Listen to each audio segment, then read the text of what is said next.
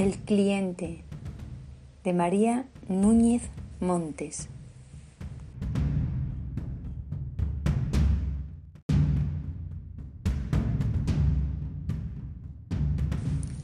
La mañana del 15 de abril de 2020, París, Francia. Me había despertado a las cinco y media de la mañana. Abrí los ojos y revisé que todo a mi alrededor estaba normal. Comprobé que la alfombra tenía el mismo color de siempre. Estaba en la misma posición. Se veía igual. El reloj estaba como siempre. Mi escritorio igual de desordenado que siempre. Y permanecía intacto. Mi armario continuaba cerrado y todo seguía en perfecto estado. Me levanté y comprobé que no estaba soñando. Cogí la peonza, la giré y no se cayó lo que significa que estaba soñando. Me levanté, me puse mis chanclas verdes y me dirigí a la cocina para hacerme una taza de café como todas las mañanas. Cuando estaba caminando hacia allí, vi que la puerta de casa estaba entreabierta. No me preocupé demasiado y la cerré. Al cerrarla hizo un chirrido como las películas, algo que era inusual. Entré en la cocina y me sobresalté. Allí sentada estaban ellas dos, mis mejores amigas, sentadas en la cocina.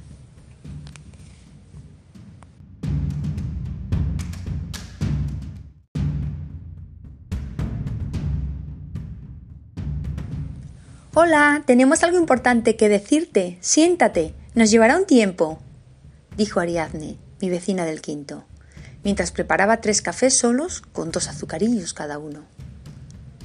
De acuerdo, pero que quede claro, chicas, que porque seáis mis mejores amigas, no tenéis derecho a forzar la puerta e irrumpir en mi casa como si nada.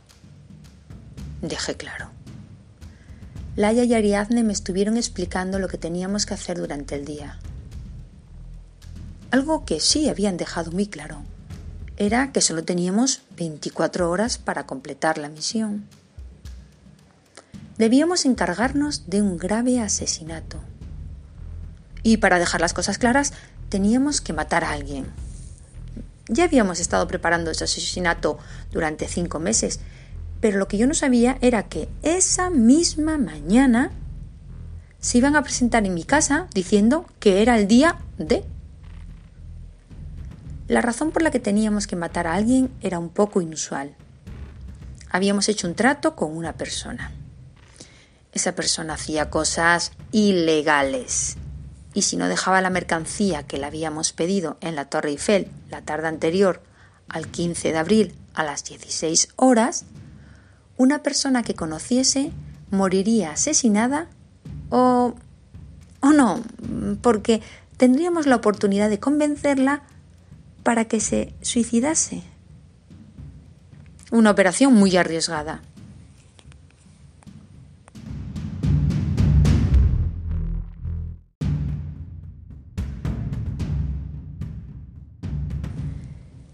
El reloj sonó dejando claro que eran las seis de la mañana.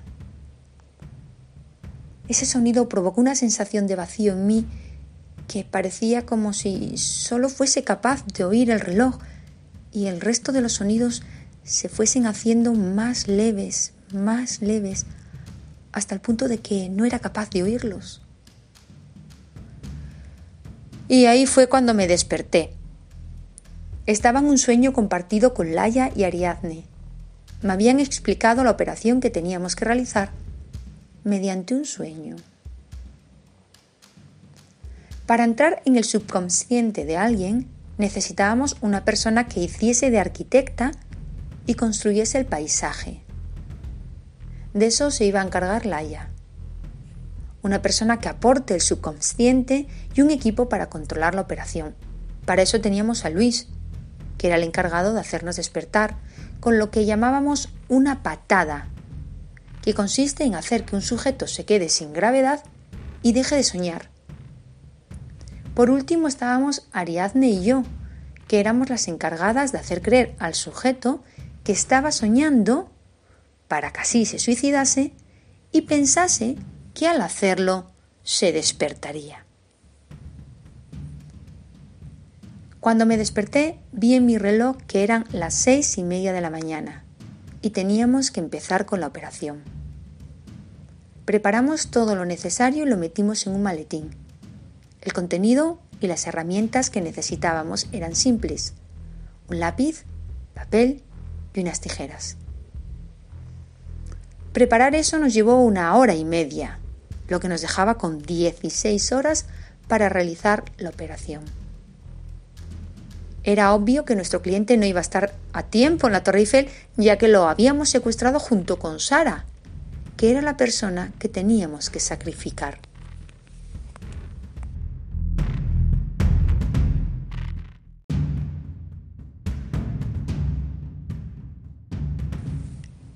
Era la hora de la operación.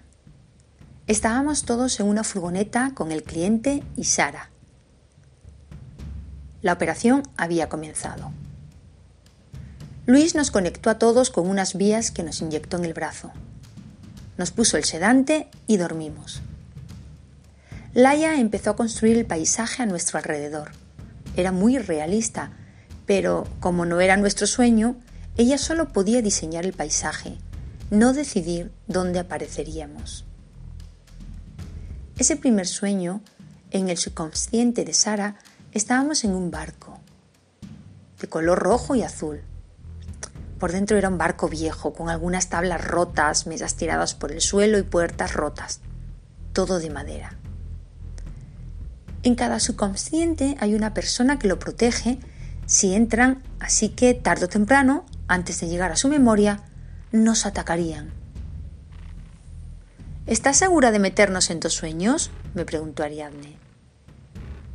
Sí, como ya sabes, es más seguro uno solo, pero para asegurarnos de que funcione y todo vaya bien, es mejor dos sueños, respondí yo. Chicas, no os paréis, no podemos separarnos, vamos. Tenemos que encontrar su memoria, rápido. Nos gritó Laia desde la puerta principal. Nosotras, a orillas del mar, empezamos a correr al darnos cuenta de algo.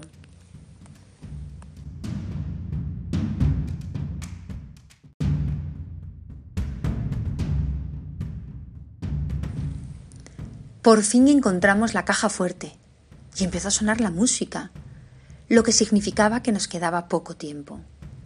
Me acerqué lentamente a la caja, la abrí y como era de esperar, estaba vacía. Introduje la peonza dentro y dejé que girase. Por fin dieron la patada y caímos al agua dentro de la furgoneta. Eran las 16 horas de la tarde y no podíamos esperar a que fuese más tarde. Estábamos en un tranquilo restaurante comiendo todos juntos. Cuando planteé la idea de que toda nuestra vida era un sueño y la única manera de volver a la vida era suicidándose.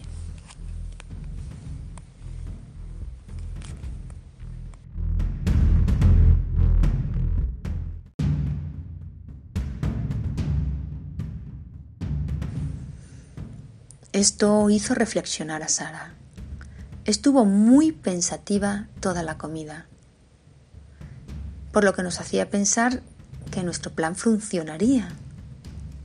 A las 18 horas de la tarde, cuando estábamos tranquilamente viendo una película, nos llegó un mensaje al móvil diciendo que habíamos fracasado en nuestra misión.